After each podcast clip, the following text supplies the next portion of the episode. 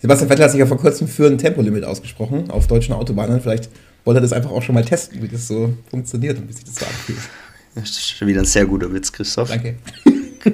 ich, hab, ich musste dir ein bisschen also, heute hier am Start, deswegen ist es ein bisschen funny heute.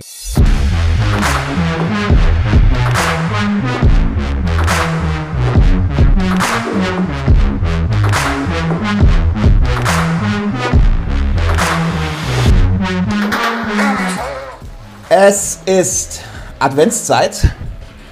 Bald feiern wir das zweitwichtigste Fest des Jahres, des, äh, den Geburtstag von unserem Homeboy Jesus. Ja, am 24. Dezember nämlich. Gratuliere nicht vergessen, ganz wichtig. Das wichtigste Fest des Jahres feiern wir heute schon.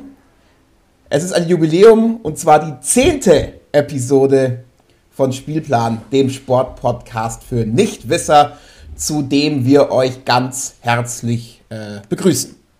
Wir, das äh, bin wie immer nicht nur ich, Christoph Eckert, sondern das ist auch er.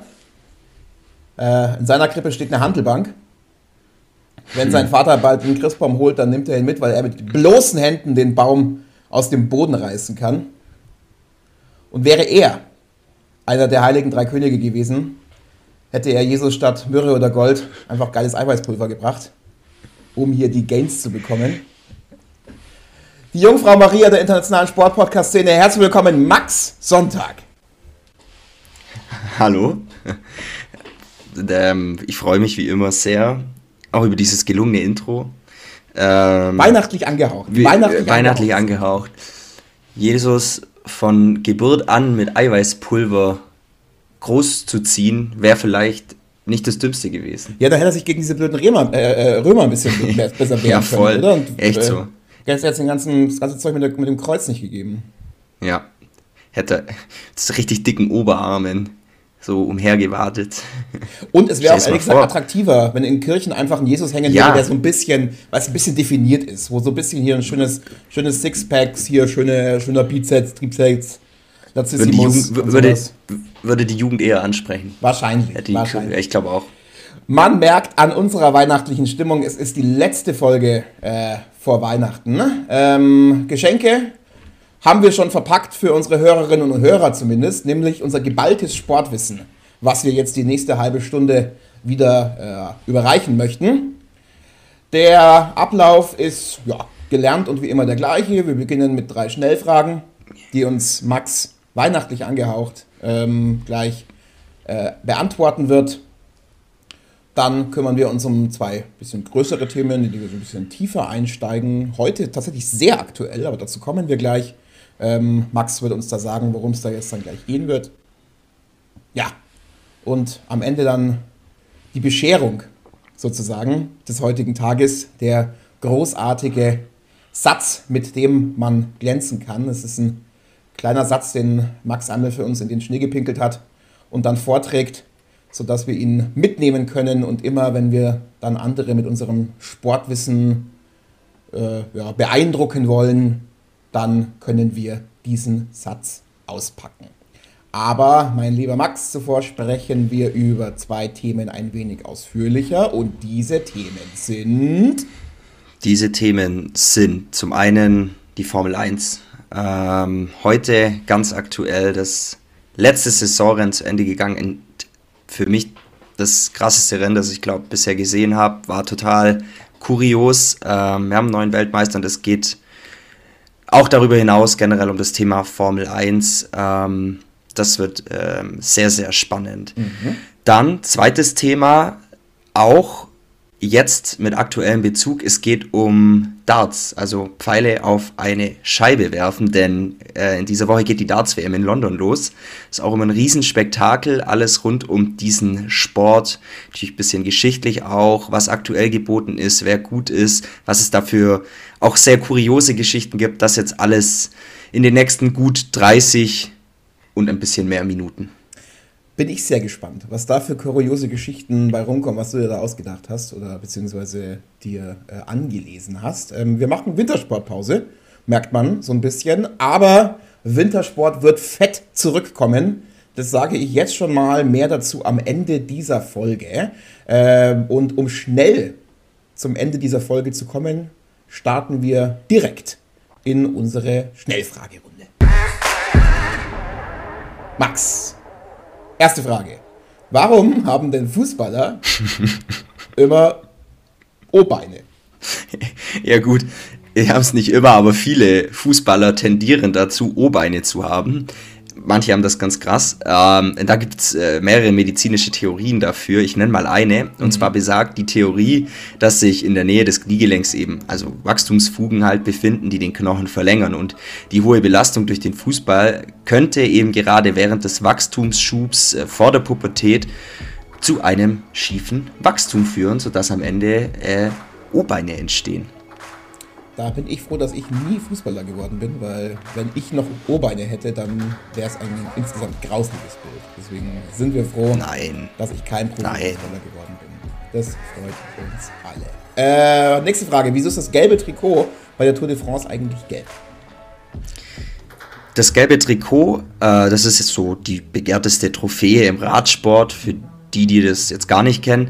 Äh, und das trägt immer jeweils der Führende der Tour de France. Das ist eben gelb, weil die ehemalige äh, Sporttageszeitung Lotto, also eine französische Zeitung, die die Tour de France veranstaltet hat, eben auf gelbem Papier gedruckt wurde. Das ist aber nur eine Version der Geschichte. Es gibt natürlich auch eine andere die besagt, dass in Frankreich nach dem Ersten Weltkrieg viele Sachen, unter anderem Stoff, als Mangelware galten. Und ein Schneider in Paris hatte eben damals dann äh, schon viele so gelbe Stoffballen gekauft und daraus wurden dann eben gelbe Trikots geschneidert und später auch verwendet.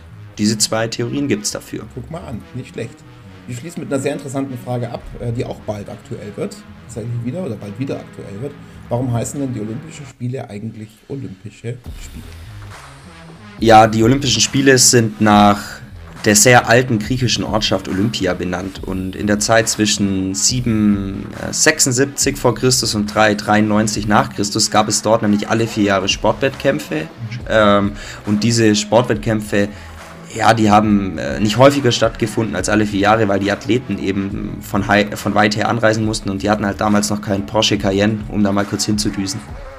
Kann nicht jeder Erling Haaland sein, muss man auch mal sagen. Vielen herzlichen Dank für die schnelle Beantwortung dieser schnellen Fragen. Und wir starten mit unserem ersten Thema, Max. Äh, Booster ist ja in aller Munde aktuell und im höchsten Maße relevant.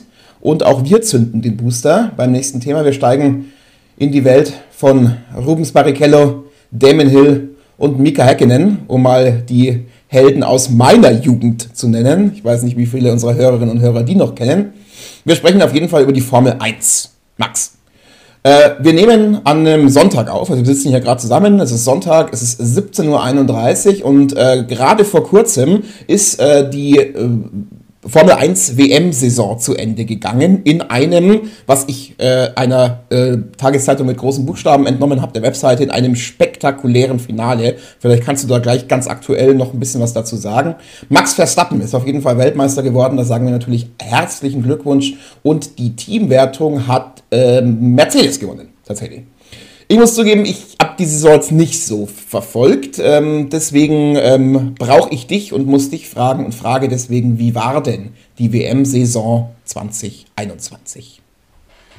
Es war wirklich eine unglaublich spannende Saison ich ja, würde fast so weit gehen sagen, es war eine der spannendsten, die es jemals gab, mhm. vielleicht. Mhm. Oder sie gehörte zumindest wirklich zu den extrem spannenden. Das war die letzten Jahre nicht immer so. Die WM-Wertung äh, wurde ja ganz knapp zwischen ähm, äh, dem Briten Lewis Hamilton und äh, dem ähm, äh, Niederländer Max Verstappen entschieden. Das letzte Ron Rennen am Sonntag, also heute, war wirklich das Entscheidende, weil beide Fahrer, die sind eben punktgleich in das Rennen gegangen und das gab es halt schon ewig nicht mehr, wenn überhaupt. Und äh, die letzten Jahre hat halt vor allem Lewis Hamilton dominiert. Mhm. Bleib mal kurz bei der Saison noch, kannst du doch ein bisschen irgendwas, was, was hat die Saison besonders geprägt oder was hat die so ein bisschen ausgezeichnet? Ja gut, es war insgesamt äh, eine außergewöhnliche Saison und gekrönt natürlich durch dieses spannende Finale heute. Mhm. Ähm, also es ging eben zwischen Hamilton und Verstappen immer hin und her. Es gab wahnsinnig viele Unfälle dieses Jahr auch äh, und die, die FIA, also der Dachverband der Formel 1, äh, der die Regeln äh, verwaltet, musste eben oftmals eingreifen und vor allem Verstappen wurde ja schon oft bestraft und mhm. das hat tatsächlich auch großen Einfluss entsprechend. Aber wurde er irgendwie unverdient bestraft oder? Naja, würde ich jetzt nicht unbedingt sagen. Also der Typ, der war in seinen jungen Jahren ein ziemlich wilder Hund. Heute schon auch noch ein bisschen gediegener, aber er ist mhm. schon immer noch ein sehr aggressiver Fahrer, aber ein wirklich guter Fahrer. Der ist 24 Jahre alt, also wirklich noch jung. Äh, geht deswegen schon, würde ich auch mal vielleicht sagen, ein bisschen vermehrt auf Risiko. Ist mhm. einfach so der Typ dafür. Sicherlich eine der spektakulärsten Szenen dieses Jahr hatten wir in Italien, als Verstappen und Hamilton crasht. Also Hamilton, der ist aus der Boxengasse wieder auf die Strecke gefahren, Verstappen mhm. war hinter ihm. Äh, in der Schikane will Verstappen an ihm vorbei und fährt auf das Auto von Hamilton drauf. Beide rausgeflogen und äh, zum Glück gibt es seit einigen Jahren äh, einen sogenannten Halo. Also das ist der Bügel, der über dem Fahrer angebracht ist, sozusagen über seinem Kopf, über dem Cockpit. Äh, das Auto von Verstappen fiel eben genau auf diesen Halo drauf und hätte äh, Hamilton den nicht gehabt, hätte es ganz, ganz schwere Folgen haben können für mhm. ihn. Halo ist wahrscheinlich benannt kann ich mir vorstellen, nach dem berühmten Beyoncé-Lied, schätze ich mal. Ja, Halo, genau. Halo, Halo. Nur danach genau. haben sie ihn benannt. äh, zurück zum Thema. Äh, äh, äh so fährt Beyoncé immer mit. genau. Ist aktiv. Aber Beyoncé ist immer dabei. Überall, wohin wir gehen, auf Schritt und Tritt, ist Beyoncé immer mit dabei. Ähm, äh, Verstappen ist Weltmeister geworden, haben wir festgestellt. Da haben wir gerade vorhin eben gesehen und gelesen. Ist er denn ein verdienter Weltmeister geworden? Also beide hätten es verdient gehabt. Es war ja eine extrem spannende Saison, wie ich es gesagt habe. Ähm, wirklich mit dem für mich besten Abschlussrennen, das ich je gesehen habe. Mhm. Ähm, deswegen ist Verstappen verdienter Weltmeister geworden. Und um nochmal kurz auf dieses Rennen einzugehen, das ist jetzt, Du hast es gesehen, oder? Um's ich habe es vorher, ich habe es komplett angeschaut. Mhm. Ähm, ich habe kein Sky, daher auf ORF 2. Kurz mhm. Shoutout nach Grüße an unsere österreichischen danke, Freunde danke. hier über die Alpen.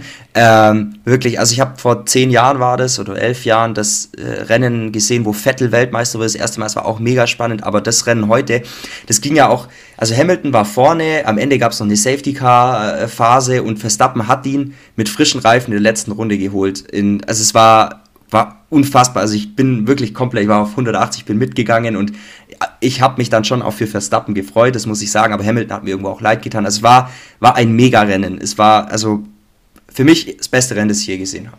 Sehr gut. Äh, sehr ungewöhnlicherweise sind wir jetzt schon mitten drin im Thema. Also normalerweise starten wir ja immer ein bisschen so Regelgefummel. Ähm, dann lass es doch mal jetzt machen, bevor wir uns quasi äh, total aufs Tagesaktuelle versteifen. Äh, du hast ja auch eben angesprochen äh, schon, dass so diese Regeln ja doch auch einen gewissen Einfluss, sag ich mal, auf, das, auf den Saisonverlauf oder auf diesen Verlauf dieser Weltmeisterschaft auch genommen haben. Kannst du da ein bisschen was dazu sagen? Wie viel Zeit hast du mitgebracht? Weil fast 90 Seiten hat dieses offizielle Regelwerk der FIA und es wird immer mehr und immer wilder. Also okay. 90 Seiten äh, für Regeln der Formel 1. Was, was, was ist 90 Seiten? Was machen die 90 Seiten dran? Wir lachen. Also zum einen ist die Maximalgröße und Gewicht der Trophäen reguliert. Nee, okay. Spaß beiseite. Also es geht, es geht ja nicht nur um die Regeln auf der Strecke, sondern auch um den Rennmodus, vor allem auch um die Autos, Material, Gewicht, äh, Flügel und eben ja, Schutzmaßnahmen wie jetzt den Halo, von dem Halo, wir gerade schon Halo, gesprochen haben. Also ähm, es geht also auch um Beyoncé. ähm, aber all das und mehr ist äh, sehr genau und sehr streng festgelegt. Okay, also dann ähm, müssen wir das ein bisschen abkürzen, können wir das jetzt nicht alles durchgehen, wenn ich dich da richtig verstehe, was du mir da durch die Blume mitteilen möchtest. Ähm, sag doch mal bloß, wir steigen so ein bisschen basic an für Leute, die diesen Sport wirklich überhaupt nicht kennen. Wie läuft denn der Modus eines solchen Rennens ab? Also was, ähm, mhm. wie, wie ist der Ablauf? So ein bisschen. Ja, also es ist ganz spannend, weil sich hier auch in Zukunft viel ändern wird. Also bisher ist halt so, am Tag vor dem Rennen, also am Samstag gibt es das Qualifying mit mhm. drei Runden. In der ersten Runde dürfen alle Fahrer auch äh, fahren, sozusagen teilnehmen, auch beliebig viele Runden. Die fünf schlechtesten fallen dann raus. In der zweiten Runde dürfen die übrigen äh, wieder 15 Minuten fahren, wieder fallen fünf raus und die letzten zehn fahren dann in der letzten Runde zwölf Minuten und dann ergeben sich eben die Startpositionen. Mhm. Also es genau. war immer schon so, das ändert sich jetzt, oder wie? Ja, zum Teil. Also die Saison gab es bereits äh, erste Sprints, also so, so Sprintrennen in mhm. der Qualifikation. Das Qualifying, äh, wie eben beschrieben, findet eben am Freitag statt. Am Samstag gibt es dann Mini-Rennen, das über die Startposition am Sonntag entscheidet. Und nächste Saison soll es eben mehr dieser Formate geben, aber nicht oder noch nicht bei allen Rennen, muss man mal schauen. Hä, aber dann machen die quasi ein Rennen schon vor dem Rennen. Warum machen Ja, das also naja, die Formel 1 muss seit Jahren schon mit einem abnehmenden Interesse kämpfen. Ähm, die Regeländerungen, die sollen jetzt halt helfen, die Rennen wieder spannender zu machen. Okay, und warum hat die Formel 1 so stark an Interesse verloren? Naja, man kann das ein bisschen mit dieser bekannten, ja, wie soll ich sagen, Quadratur des Kreises so ein bisschen beschreiben. Also, mhm. Viele machen für dieses abnehmende Interesse auch die Änderung der Regeln verantwortlich. Also, einige sagen, die Formel 1 sei total überreguliert und macht macht es eben den Fahrern schwer, ein richtiges Racing zu betreiben, weil eben schnell eine Bestrafung droht. Genau das, was wir in diesem Jahr oft erlebt haben. 2022 kommt jetzt ein neues Regelpaket. Es gibt große Änderungen oder im Prinzip die größten Änderungen seit vielen Jahren. Die Teams sollen näher zusammenrücken, es soll spannender werden. In diesem Jahr war die Saison so klar. Also Weltmeister, man wusste, wird entweder, wenn alles normal läuft, Red Bull oder Mercedes ein Fahrer von denen im Prinzip die anderen Teams waren mehr oder weniger äh, chancenlos. Klar, wir hatten noch Ferrari irgendwo in Lauerstellung, aber danach, da kam halt nichts mehr. Das soll alles näher zusammenrücken. Also quasi Regeln, um alles ein bisschen spannender zu machen und so ein bisschen zusammenrücken zu lassen. Aber jetzt ja, schon. Hast du ja eigentlich gesagt, die Saison war doch eigentlich schon ganz spannend, oder?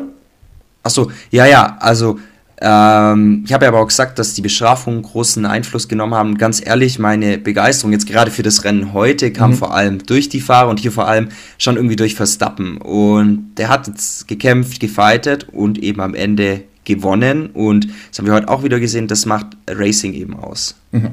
Gut, also Fahrer haben einen großen Teil. Gibt es sonst irgendwelche Regeländerungen, die noch irgendwie bemerkenswert sind oder die man kurz ähm, mitteilen müsste? Jo, ja. Ja, also die Autos werden komplett anders aussehen. Auch das ist vorgegeben. Mhm. Außerdem äh, bekommen die Teams eine Budgetdeckelung, also dürfen nicht mehr unendlich in die Autos investieren. Ja. Okay, gut. Äh, Teams hast du angesprochen, lass doch mal dann gleich dort bleiben bei dem Thema. Äh, ich habe es ja am Anfang gesagt, die ähm, Gesamtwertung der Teams hat äh, Mercedes gewonnen. Auch da natürlich herzlichen Glückwunsch. Und Red Bull ist Zweiter geworden. Ja, auch das war dieses Jahr, äh, die Saison total spannend. Nicht so knapp wie bei den Fahrern, aber ich glaube, am Ende waren es jetzt nicht mal 30 Punkte, die die Teams getrennt hat. Das ist nicht viel. Und das war die letzten Jahre auch überhaupt nicht so. Und äh, klar, mit Ferrari war es auch mal eng zwischen Mercedes und Ferrari, aber ähm, super eng dieses Jahr. Und gekracht, gekracht äh, hat es da auch ein paar Mal jetzt dieses mhm. Jahr. Das okay. war ordentlich. Dazu, lass, lass dazu gleich kommen. Ich glaube, wir müssen einmal ganz kurz erklären oder so ein bisschen zur Einordnung einmal, weil du gerade diese Punkte erwähnt hast. Ähm, also die Fahrer bekommen Punkte und die Teams bekommen auch Punkte. Ach so, ja, okay, das sollte man vielleicht tatsächlich sagen. Äh, die Gesamtwertung richtet sich ja nach Siegen und Platzierungen der Fahrer. Also der Sieger bekommt halt 25 Punkte, genauso das Team. Der Zweitplatzierte 18, der dritte 15, dann geht es eben bis Platz 10 runter. Mhm. Äh, und der Fahrer mit der schnellsten Runde erhält noch einen Zusatzpunkt. Mhm. Und eben diese Punkte übertragen sich halt auch auf das Team. Mhm. Und jetzt hast du gerade ja. eben gesagt, gekracht hat es da auch noch. Was meinst du damit? Ja, also ich habe ja schon gesagt, dass bei Hamilton und Verstappen ordentlich gekracht hat, mhm. auf und auch abseits der Strecke und das hat sich schon auch auf die Teams übertragen. Da hat ordentlich, äh, hat es ordentlich ge gebrannt, sage ich mal. Also Red Bull hat sich über einen angeblich unzulässigen Flügel bei Mercedes beschwert und die beiden Teamchefs, Toto Wolff von Mercedes und Christian Horner von Red Bull, haben sich da auch öffentlich über die Medien ordentlich mal gezofft. Hm, jetzt kommt meine Glanzstunde, weil jetzt kann ich nämlich mit meinem Wissen zu dieser wunderbaren Podcast-Episode beitragen. Max, weißt du, wer die Ehefrau von Christian Horner ist? Nein, aber ich bin überaus gespannt. Hau raus. Ja. Ich, ja. Es ist eine musikalische Folge. Ich habe das so ein bisschen im Blut. Nämlich die Frau von Christian Horner ist Jerry Halliway. Viele meiner Generationen kennen sie auch noch als Ginger Spice von den Spice Girls. If you wanna be my lover, you have got to be Dein dein, dein Promi-Wissen haut mich wie immer um. Ja. Ganz danke. wichtig, ja. Äh, nicht nur ein Daumen hoch, beide Daumen hoch. Beide Daumen hoch. Beide Daumen. Das macht unsere Folgen doch aus. Absolut. solche Infos ganz, sind wir mal ganz, ganz kurzer Real Talk. Wir schieben es mal ganz kurz hier ein. Dieses, diesen ganzen, der ganze Sportzeug, das interessiert eigentlich kein Schwein, ehrlich gesagt. Also alle, die hier zuhören, glaube ich, die wollen ja. nur wissen, was geht bei Kathi Hummels, wie viele Adventskränze brennen bei ihr, äh, mit wem ist Christian Horner zusammen, wie geil sind eigentlich die Spice Girls, mega geil übrigens.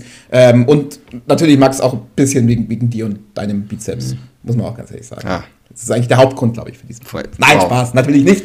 Geht natürlich auch um Sportwissen, ist ja klar. Ähm, und äh, ja, äh, lass doch mal zurück zum Sport gehen, vielleicht. Ähm, Max, die, äh, ja, bitte. die ähm, deutschen Teams.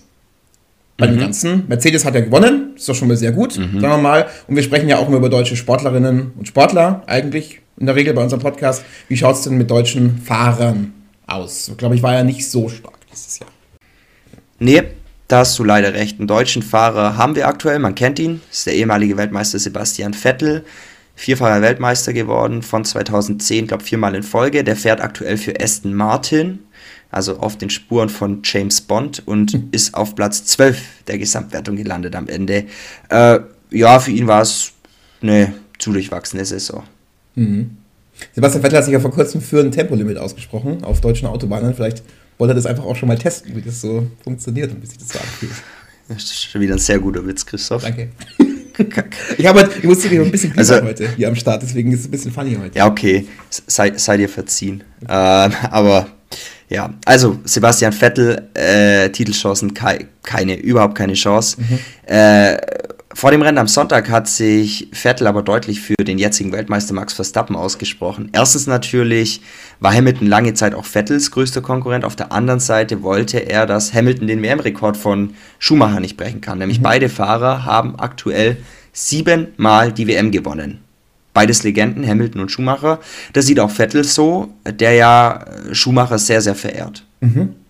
Ähm, weil du ähm, Schumacher, also Michael Schumacher, ähm, einen der größten deutschen ja, äh, äh Formel 1-Fahrer ja. überhaupt, oder, einen, ja. oder eigentlich der größte Formel 1-Fahrer überhaupt, muss man, ja. muss man ganz klar sagen, der ja seit einigen Jahren leider durch einen tragischen Skiunfall ähm, einfach von der Öffentlichkeit weg ist. Also ist auch wenig bekannt, glaube ich, wie es ihm so geht. Ja. Trotzdem natürlich genau. Genesungsgrüße an der Stelle. Äh, und der hat einen Sohn ähm, und der fährt doch eigentlich auch in der Formel 1 und den hast du ja aber gar nicht erwähnt, gerade eben hast du die deutsche Fahrer gesprochen.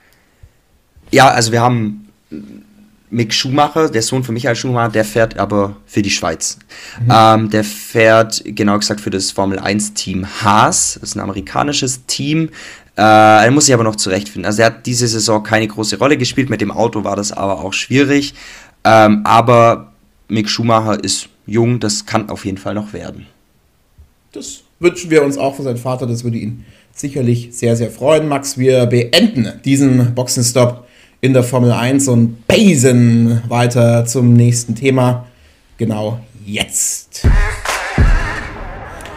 Max, jetzt geht es um eine Sportart, äh, über die ja immer so ein bisschen behauptet wird, es sei gar kein Sport, aber das ist ja so ein bisschen unsere, äh, äh, unser, unser Liebling immer, so über Sportarten zu sprechen, wo gar nicht so ganz klar ist, ob es eine Sportart ist. Wir sprechen heute über Dart. Ähm, es geht also heruntergebrochen quasi um Pfeile auf eine Scheibe werfen, würde ich sagen, das ist doch eigentlich gar nicht so schwer, aber ich gehe mal davon aus, du wirst mich gleich eines Besseren belehren.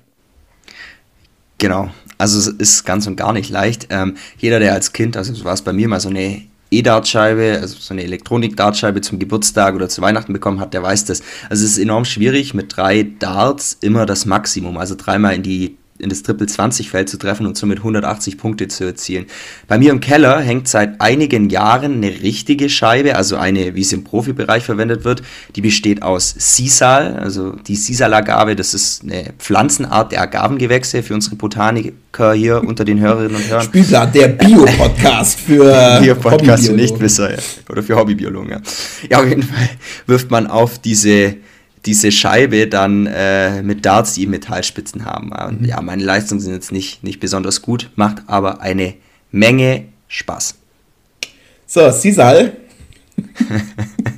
Pflanze und wahrscheinlich irgendein arabischer Sultan, kann ich mir vorstellen ähm, ja, ja jetzt mal auf, äh, mal ein bisschen einordnen, also bevor wir uns das Spielprinzip von äh, dieser, ja, ich sag mal, absoluten Präzisionssportart ähm, erklären darfst, ähm, muss ich noch mal ganz kurz was einwerfen, weil es hat einen Grund, warum wir uns heute über Darts äh, unterhalten, weil nämlich äh, diese Woche am Mittwoch, also für die Hörerinnen und Hörer, die uns am Dienstag hören, den Tag drauf, morgen, äh, geht die Darts-WM in London los. Und das ist das weiß man auch außerhalb des Sports, wenn jetzt nicht gerade natürlich Corona alles kaputt macht, äh, eigentlich ein Riesenspektakel.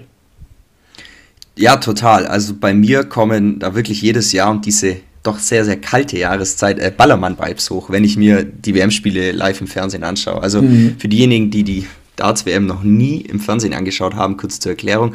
Auf einer sehr, sehr großen Bühne im Londoner Alexandra Palace treten zwei Dartspieler gegeneinander an und im Hintergrund sitzen halt ja mehrere tausend Zuschauer, ich kenne jetzt die Kapazität nicht genau, die eben dann das ein oder andere Bier intus haben, wilde Kostüme tragen und eben Fangesang um Fangesang lauthals gemeinsam singen. Und Christoph, da sehe ich uns auch irgendwann. Genau, wir nehmen unsere beiden Showmaskottchen mit, Kathi Hummels und Erling Haaland. Und dann schmeißen wir uns in einen Gucci, Louis Vuitton, äh, sonst was Anzug und äh, knallen uns da weg. Aber, ja, aber das machen wir nur, wenn Mats Hummels auch mitkommt. Und dann, und dann knallen wir uns mal so richtig weg. Da knallen wir uns richtig ein weg, dann auf jeden Fall. Ja, das machen wir. Naja, gut. Okay, also angeschossen, äh, äh, abgeschossen wird beim Darts äh, niemand mit Pfeilen, es sei denn, man heißt Mario Balotelli. Christoph, kennst du den? Mhm, kenn ich noch, das ist ähm, äh, also ein, ein, italienischer Fußballspieler, schätze ich mal, mehr weiß ich jetzt nicht. Und man kennt ihn so ein bisschen, der hat uns mal bei irgendeinem, äh, keine Ahnung, Turnier oder sowas, hat er irgendwie mal ja. ein Tor geschossen ja. und dann hat er so eine sehr provokante Pose gemacht. Die kennt man vielleicht noch so ein bisschen. Ja, genau, richtig. Also Balotelli, italienischer Fußballprofi, bei der EM 2012 war mhm. das im Halbfinale. Äh, zwei Tore hat er geschossen, sind wir rausgeflogen. Jedenfalls hat Mario Balotelli, ich glaube, das war im Jahr 2011, da hat er bei, bei Manchester City gekickt, da hat er einfach Jugendspieler mit Dartpfeilen beworfen. Und Achtung, als Erklärung für sein Verhalten hat er Langeweile angegeben und als Strafe musste er 100.000 Pfund, also umgerechnet 117.000 Euro zahlen. Ja, macht Sinn. Mir, bei mir ist auch häufig langweilig. Du, wenn, ihm, wenn ihm heute noch so langweilig ist, dann soll er auch einfach mitkommen. Kathi Hummels, ähm, äh, Erling Haaland, wir zwei und Mario Balotelli. Ähm, also hier, Grüße gehen raus äh, an den italienischen Spieler. Wenn dir langweilig ist, dann äh, komm doch einfach mit. Ähm, Max, wir kehren zurück zur morgen, also äh, für die Dienstagshörer morgen beginnenden, am Mittwoch beginnenden ähm, äh, WM. Ähm, erklär doch mal so ein bisschen, wie dieser Sport funktioniert. Das mache ich sofort. Lass mich noch ganz kurz ein paar Sätze zur Geschichte des Darts einwerfen. Es okay, wird nicht langweilig, es ist echt, da stecken jetzt die kuriosen Geschichten drin auch. Okay. Also, Jetzt am Anfang mal die Anzahl der Legenden über die Entstehung dieses Sports ist extrem hoch. Bis heute liegt die Wahrheit total im Verborgenen. Aber alle Legenden, die es da gibt, haben gemeint, dass eben dieser Dartsport militärischen Ursprungs ist. Das Spiel wird stark mit England in Verbindung gebracht, so wie wir es heute aber kennen, kommt es aus Frankreich. Und in einigen Kneipen im Norden Englands war das Dartspielen tatsächlich zunächst auch verboten, weil das als Glücksspiel eingestuft würde. Und Jetzt ein kleiner großer Sprung. Bis 1988 war es gang und gäbe, dass man bei Darts-Turnieren, auch im TV, äh, dass da geraucht und getrunken wurde. Also im Beispiel, äh, wirklich kuriose Geschichte, im Halbfinale der WM 1984 war, das hat sich unglaublich ereignet. Also, pass auf, Christoph. Mhm. Das Spiel ging über die volle Distanz von elf Sätzen, also geht schon ein Weilchen, das mindestens eine Stunde, keine Ahnung, ob es da zwei waren. Auf jeden Fall hat da der Schotte Jockey Wilson nach jeder Aufnahme, also immer wenn er seine drei Darts geworfen hat, einen kräftigen Schluck aus seinem Pintglas getrunken. Und als sein Gegner das Spiel dann gewann und Wilson die Hand schütteln wollte, war der einfach weg. Der hat nämlich das Gleichgewicht verloren äh, und ist von der Bühne gefallen. Ja. Und genau so ging es auch Cliff, Big Cliff Lazarenko. Der ist von der Bühne gefallen und im Krankenhaus, also der hatte sich, glaube den Arm oder irgendwie die Hand verletzt. Bei dem Sturz, da wurde er vom Arzt halt natürlich gefragt davor, ob er was getrunken habe. Dann hat er einfach gesagt, ja, 22 Pins. Das sind einfach rund 12 Liter Bier. So ging es damals zu. Ja. Ah, lass mal weg von äh, Pints, 12 Liter Bier und so weiter und so fort. Äh, zurück zum Sport. Wie funktioniert der Sport jetzt? Genug äh, ja. geschichtsalkoholische Exkursionen, würde ich mal sagen. So, ich glaube auch. Also beim Darts spielen eben zwei Spielerinnen oder Spieler oder auch gemischt gegeneinander. Pro Aufnahme darf jeder Spieler oder jede Spielerin drei Dartpfeile werfen. Dabei hängt der Mittelpunkt der Dartscheibe auf einer Höhe von 1,73 Meter und die Entfernung von der Abwurflinie bis zum Board beträgt 2,37 Meter. In einem Spiel 501 starten beide Spieler mit einer Punktzahl von 501, die sie eben schnellstmöglich auf 0 herunterspielen müssen. Und nach jeweils drei geworfenen Darts wird die erzielte Punktzahl von, den bestehenden, von der bestehenden Punktzahl abgezogen. Und um einen Leck auf 0 zu bringen, muss eben abschließend ein Doppelfeld getroffen werden. Also hat ein Spieler zum Beispiel jetzt am Ende 40 Punkte Rest, dann muss er die Doppel-20 ja, treffen. Moment, Moment, Moment, Moment, das geht jetzt ein bisschen zu schnell. Äh, Leck, hast du gesagt, was ist denn ein Leck? Und äh, nochmal ganz kurz, Spiel 501. Okay, also im Prinzip muss man mehrere Sätze gewinnen, um ein Dartspiel für sich zu entscheiden. Einen Satz gewinnt man wiederum, indem man sich drei Lecks sichert. Und ein Leck gewinnt man, indem man als erstes die 501 Punkte auf Null bringt. Jetzt gibt es auch Modi, also im Profisport werden die, soweit ich weiß, nicht praktiziert, bei denen von 301 Punkten oder 101 Punkten heruntergespielt wird. Und manchmal wird ein Spiel auch nicht nach Sätzen, sondern nach Lecks entschieden. Also zum Beispiel heißt es dann First to 11 Lecks, also wer sich als erstes 11 Lecks sichern kann, gewinnt das Spiel. Mhm. Ja, verstehe ich, okay. Äh, jetzt hast du noch irgendwas von einem Doppelfeld und vorhin auch, äh, so glaube ich, äh, Triplefeld sogar noch gesagt. Also jetzt, klar, jeder weiß ungefähr so ein bisschen, wie so ein Dartboard aussieht, aber erklärst du nochmal genauer, was du damit gemeint hast oder was das genau ist. Okay, also ein Dartboard unterteilt sich in 20 Segmente, die jeweils mit einer Zahl von 1 bis 20 beziffert sind. Mhm. Und diese Segmente unterteilen sich eben in zwei dünne Ringe, einen ganz außen und einen innen und in einzelne große Felder. Trifft man jetzt den äußeren Ring, dann wird die Punktzahl verdoppelt, trifft man den inneren Ring, wird die Punktzahl verdreifacht. Und in der Mitte gibt es dann eben noch so einen ganz kleinen roten Kreis, das ist das Bullseye. Und dieser rote Kreis wird wiederum von einem etwas grö größeren, grüneren Kreis umgeben. Das bezeichnet man als Single Bull. Konkretes Beispiel, mal ein bisschen, ein bisschen ja, zu verdeutlichen. Das macht es, glaube ich, einfacher. Okay. Also, Du kannst jetzt zum Beispiel mit einem Dart die einfache 20 treffen. Dann bekommst du 20 Punkte. Mhm. De, dann kannst du aber auch die Doppel 20 treffen. Das wäre dann der Bereich des äußeren Rings über der 20. Dafür bekommst du 40 Punkte. Da das natürlich schwieriger ist, äh, weil es ein viel kleinerer Bereich ist, den du treffen musst. Oder du kannst zum Beispiel auch den dünneren Ring im großen 20er Feld treffen. Dafür bekommst du dann 60 Punkte, da das noch schwieriger ist. Und so geht es eben mit allen Zahlen im Prinzip. Okay, ja macht, macht Sinn und so spielt man das dann quasi runter. Und dann gibt es ja das weltberühmte Bullseye, was ja in der Mitte, glaube ich, dieses Dartboards ist. Und würde man jetzt denken, ist ja der größte Treffer. Wie viele Punkte gibt es denn dafür, Max? Hierfür gibt es 50 Punkte und für das Single Bull 25 Punkte. Das heißt, die maximale Anzahl an Punkten sind nicht 50, die man erreichen kann, sondern 60. Weil wenn du die Triple 20 äh, triffst mit einem Dart, bekommst du 60 Punkte, ergo kannst du mit drei Darts 180 Punkte erzielen. Und wenn das ein Spieler schafft, was nicht einfach ist, also drei Darts in dieses kleine Triple 20 Feld zu haben und dann ertönt vom Caller ein lauter Schrei, wo der eben 180 oder auf Englisch 180 ganz laut schreit und die Fans grölen es vor Ort einfach mit. Okay. Und der Caller, hast du ihn gerade genannt, called, sage ich jetzt einfach mal, äh, seinem Namen nach dann eben so bei jeder Aufnahme, also bei jeder hier Darts äh, werfen, Ding und sowas, äh, die geworfenen Punkte quasi. Ja, 180 Punkte, Christoph. Oder um in der Dartsprache zu bleiben, du hast das Maximum erworfen. Ja. Also Ziel eines Spielers ist jetzt natürlich so viele 180er wie möglich zu werfen. Das ist aber nicht einfach. Ein Leck, das von 501 Punkten runtergespielt wird, musst du am Ende, also es bringt dir nichts, wenn du nur 180er wirfst, aber es ist gut, aber du musst es am Ende immer genau auschecken, also beenden. Das heißt, äh, du musst die Restpunkte, die man pro Leg gegen Ende noch auf dem Konto hat, so stellen, dass du am Ende mit einem Doppelfeld auschecken kannst. Heißt, du kannst dich einfach auf die 20 werfen, wenn du 20 Punkte übrig hast, sondern musst die Doppel 10 treffen. Solltest du dann aber zum Beispiel die einfache 10 treffen, hast du halt noch 10 Punkte Rest und musst auf die Doppel 5 werfen. Also mhm. du kannst dich natürlich auch überwerfen. Wenn du jetzt zum Beispiel zwei Punkte übrig hast, musst du die Doppel 1 treffen, um das Leck zu beenden. Tust du jetzt zum Beispiel die daneben liegende 20, sind es natürlich zu viele Punkte und du hast dich überworfen und dann ist deine Aufnahme beendet, egal ob du den ersten, zweiten oder dritten Pfeil geworfen hast und der Gegner ist dran. So viel erstmal dazu. Jetzt habe ich aber mich vorher auch mal eingelesen und geguckt und gemacht und getan und dann ist mir der Begriff 9 Data untergekommen. Und weil ich keine Lust hatte, das zu lesen, was das bedeutet, dachte ich mir, ich frage einfach dich. Ja, sehr gut, dass du es erwähnst. Ähm, ein 9 Data bezeichnet man auch als das perfekte Spiel im Dart. Also bedeutet, um 500 Punkte, 501 Punkte auszuchecken, braucht man mindestens 9 Darts und das ist unfassbar schwer. Zwar haben das schon einige Spieler geschafft, aber es ist halt einfach extrem schwer. Also ein Mann, der den Dartsport in den vergangenen Jahren schon dominiert hat oder sehr, sehr immer sehr gut war, ist der Holländer Michael van Gerven. Mhm. Und der hat dieses perfekte Spiel, ich meine, das war im Jahr 2012, auf die Spitze getrieben. Van Gerven hat nämlich fast zwei Neun-Darter hintereinander geworfen. Lediglich sein 18. Dart verpasste beim zweiten potenziellen Neun-Darter das entscheidende Doppel-12-Feld.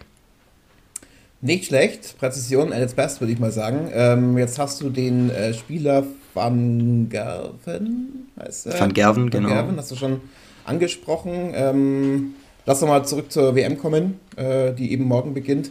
Ähm, ist er dann da auch der Favorit bei der ganzen Geschichte? Ja, also zusammen mit dem ja, walisischen Titelverteidiger Gervin Price, der übrigens mal Rugby-Spieler war, das ist so eine kleine Kante, zählt Mighty Mike, so ist Van Gervens Spitzname, schon zu den Top-Favoriten.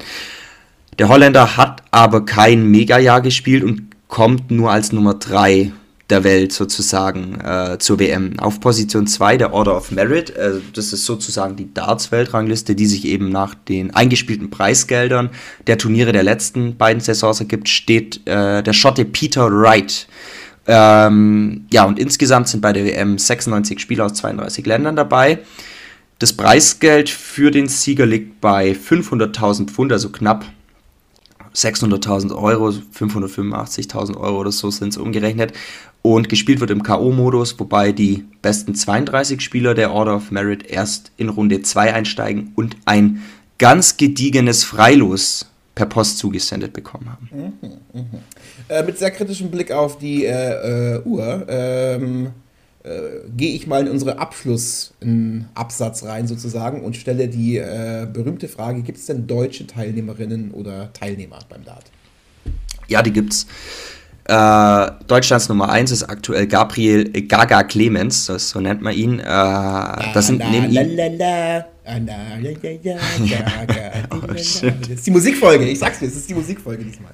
Die haben ja auch immer Einlauflieder. Vielleicht läuft Gaga Clemens äh, zu irgendwie so Just Dance von Lady Gaga ein oder so. Bad Romance oder. Oder, oder Alejandro. oh. Das wäre wär mein okay. Einlauflied, glaube ich. So, jetzt hab ich, ich habe dich unterbrochen, Kollege. Ja. Äh, ja, wer noch dabei ist, äh, ein ganz junger, 16 Jahre Fabian Schmutzler, dann noch Florian Hempel und Martin Schindler.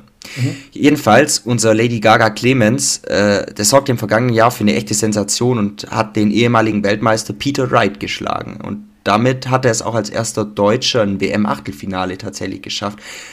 Nach einer umkämpften Partie ist er damals dann, aber ich glaube, gegen einen Polen ausgeschieden. Das war, war auch ein cooles Spiel, ja. So, das war wieder ganz eine Sausage Party, was du da gerade erwähnt hast. Gibt es denn auch mhm, Damen ja. oder Frauen bei der, beim, beim Dart? Ja, gibt es. Äh, bei einer WM gelang es bisher aber selten, dass eine Spielerin weit kam. Einen Namen, den muss man hier aber unbedingt kennen, ist äh, Fallon Sherrock, heißt die 27 Jahre alte, ich glaube, Britin. Die hat es bei der WM 2019 als erste Frau überhaupt geschafft, ein WM-Spiel zu gewinnen. Auch die zweite Runde hat sie überstanden. Dann war, war aber leider Schluss in der dritten Runde. Aber die ähm, hat, hat einen ziemlichen Hype ausgelöst. Das ist ziemlich bekannt geworden. Na gut, also dann äh, Gratulation mal dafür. So, jetzt gibt es noch einen Mann, habe ich mir aufgeschrieben, ähm, von dem der eine oder andere sicherlich auch schon gehört hat. Und zwar nennt er sich Phil Taylor, also known as The Power. Phil The Power Taylor ähm, war über viele Jahre der Dominator und prägende Spieler im Darts. Mhm. Der hat sage und schreibe 16 WM-Titel gewonnen und gilt als der erfolgreichste Spieler dieser Sportart überhaupt. Von 95 bis 2002 äh, gewann er in jedem Jahr die WM sogar. Im Jahr 2018 hat er dann sein letztes offizielles Dart-Match gespielt, das handelte sich damals um das Finale der WM auch. Das hat er mit 2 zu 7 Sätzen verloren. Nichtsdestotrotz wahrscheinlich der größte Dartspieler, den es bisher je gegeben hat. Respekt. Nicht schlecht, sage ich mal. Also wir haben gelernt, Dart ist eine richtige Sportart. Es braucht viel Training, viel Fleiß, viel ja, Präzision, sage ich jetzt mal. Aber auch viel Bier, viel Rauchen und von der Bühne runterstürzen. Und keine Frau. Genauso wie unser Podcast. Deswegen sage ich nochmal vielen herzlichen Dank, Max. Dankeschön. Jawohl, ja. Und wir sind schon wieder fast am Ende, tatsächlich, aber nur fast. Äh, wir, ähm, ja, läuten die Weihnachtszeit ein und äh, übergeben nun unser Geschenk an euch. Und das ist der oft zitierte Satz, mit dem man glänzen kann, den Max für uns wieder schön äh, eingepackt hat und ein kleines Schleifchen drumherum gemacht hat. Max, was ist denn diese Woche der Satz, mit dem man glänzen kann? Formel-1-Fahrer zaubern oft zum Saisonfinale, genauer gesagt nach der letzten Zieleinfahrt, sogenannte Donuts auf den Asphalt. Bei diesem Spektakel drehen sie sich mit ihren Autos mit qualmenden Hinterreifen mehrfach im Kreis, um den Abschluss der Saison zu zelebrieren. Nicht schlecht, Herr Speck. Kleine Anekdote noch, übrigens habe ich gar nicht erzählt, gerade beim Formel 1. Ich war damals bei diesem riesengroßen Skandalrennen in Spa-Francorchamps, wo, dieses Re wo der, der Regen war und äh, Michael Schumacher mit damals eben David Coulthard kollidiert ist und dann Schumacher wutentbrannt in der Box, äh, zu der Box von David Coulthard gelaufen ist und den da zur Rede gestellt hat. Und rat mal, wer das, wer vis-à-vis -vis von dem Ganzen saß auf der Tribüne und das Ganze live verfolgt hat. Dein Lieblings-Christoph, ich. Echt? Jetzt ich war echt? da, ist kein Scheiß, ich war da live mit dabei und habe okay, gesehen, wie Michael Schumacher in der Box zu David Coulthard gelaufen ist. Ja, das ist ja, also okay, das ist, da hast du einen historischen Sportmoment miterlebt. Ja, ja. Das ist echt geil. Ja. Hammer. Aber, aber weißt, da beneide ich dich drum. Weißt du, woran ich mich da am meisten erinnere? Von diesem an, Ding, von äh, an, äh, an, die Leute, die um dich herum Bier getrunken haben. Keine Ahnung. Nee, ans Hotelbuffet tatsächlich. Das Frühstücksbuffet, was, was wir im Hotel hatten, das war das beste Frühstücksbuffet, was ich je hatte das beste äh, Rührei und so weiter und so fort. Deswegen, wenn alle mhm. über diesen historischen Moment reden mit äh, Michael Schumacher und David Coulthard in Spa-Francorchamps, kann ich sagen, die, und die Eier waren geil. Die, die, Eier, waren, die Eier waren geil. Die Eier waren richtig, richtig gut. Top. Eier, wir brauchen Eier. Das wusste Olli Kahn schon. Ja. Damals, große, das weißt du. Hä, hey, aber voll geil. Also wirklich voll geil. Hammer. Würde ich auch mal gern noch zum Formel 1 rennen. Ja. Ja. Hm.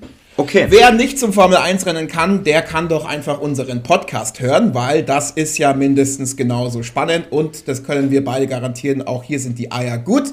Ähm, wir ähm, feiern jetzt Weihnachten, würde ich mal sagen. Max, äh, das ist die letzte Folge ja. vor Weihnachten. Aber, und jetzt kommt äh, der, mit einem großen Trommelwirbel die große Überraschung, während äh, ja, ganz Deutschland jetzt in die Weihnachtspause geht und zwischen den Jahren, sagt man ja immer so schön, ähm, alles stillsteht, ähm, machen wir weiter.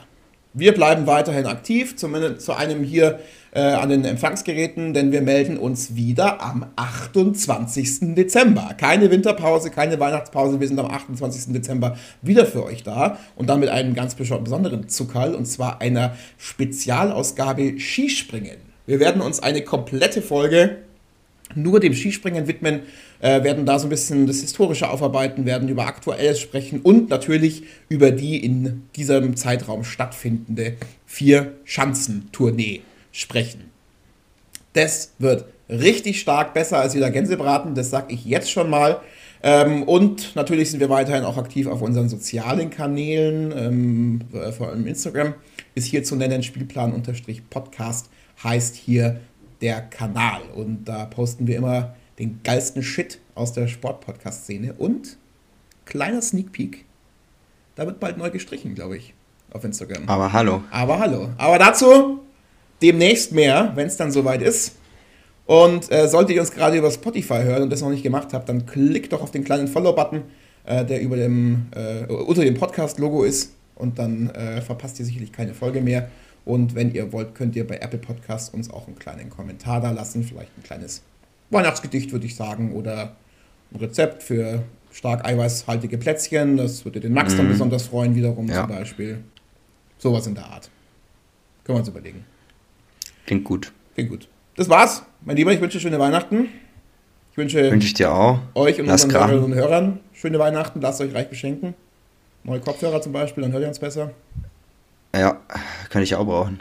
Wir hören uns am 28. Bis dahin. Ciao, ciao. Zu Mamas. Ciao.